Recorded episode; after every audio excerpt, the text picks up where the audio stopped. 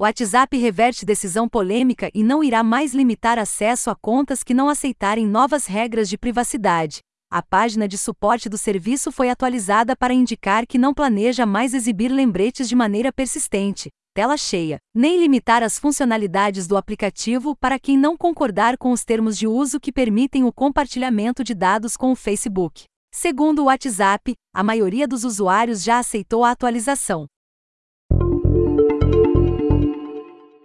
Tesla perde certificações de segurança após remover radares de veículos. A INOTSA, Agência Governamental de Segurança dos Estados Unidos, precisará testar os veículos da marca novamente por precaução. A montadora anunciou na semana passada que passará a utilizar apenas a Tesla Vision, conjunto de câmeras e redes neurais para controle do seu sistema de piloto automático. As informações são do site Tech Fragmento de lixo espacial atinge a Estação Espacial Internacional. O detrito danificou o braço robótico que manobra objetos fora da estação, deixando um buraco em sua manta térmica. Mais de 23 mil pedaços de lixo espacial já são monitorados para evitar colisões com satélites e a estação espacial. As informações são do site Science Alert. Número de usuários de TV pirata cresce e se aproxima de assinantes de TV paga no Brasil. A pesquisa da Mobile Team, de março deste ano, mostra que o país possui cerca de 33 milhões de pessoas que acessam TV por assinatura por meios ilegais, contra 45 milhões de assinantes legalizados.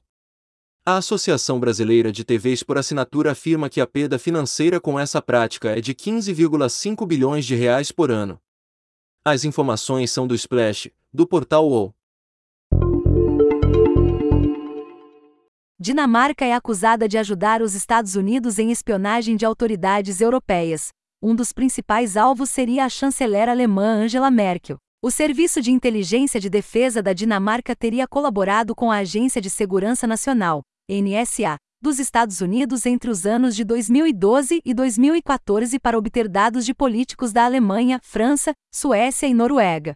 Edward Snowden acusou Joe Biden de participar dessa campanha de espionagem enquanto era vice-presidente de Barack Obama no período. As informações são da BBC. Última atualização do Microsoft é de uso alertas de sistema para recomendar o Bing. A mensagem é enviada através da central de notificação integrada do Windows 10 quando o navegador não é o padrão do sistema. O prompt possui dois botões, um para tornar o Edge Bin como navegador e mecanismo de pesquisa padrão e outro para um lembrete posterior. As informações são do site Windows Latest. Pesquisadores criam um robô que reage a expressões faciais humanas. A Eva é um robô animatrônico que pode reagir e expressar emoções básicas como raiva, nojo, medo, alegria, tristeza e surpresa, imitando os movimentos de mais de 42 minúsculos músculos faciais humanos. Essas reações serão uma habilidade fundamental para construir confiança entre humanos e robôs no futuro, afirmam os pesquisadores. As informações são da página de imprensa da Universidade de Colômbia. Estaleiro sueco lança hidrofólio elétrico para substituir as tradicionais balsas movidas a diesel. O Candela P. 12 utiliza propulsão elétrica e hidrofólios para levantar o casco do barco completamente para fora da água, efetivamente voando sobre a superfície, reduzindo o uso de energia, ruídos e ondas de deslocamento. As informações são do site Electrek.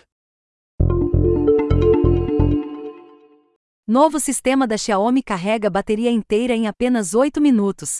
Para atingir 50%, o carregador de 200 watts leva 3 minutos. Sistemas tradicionais levam cerca de duas horas para carregar uma bateria a 100%. O carregador poderá estar disponível nos modelos da marca a partir do próximo ano, acredita o site Android Police.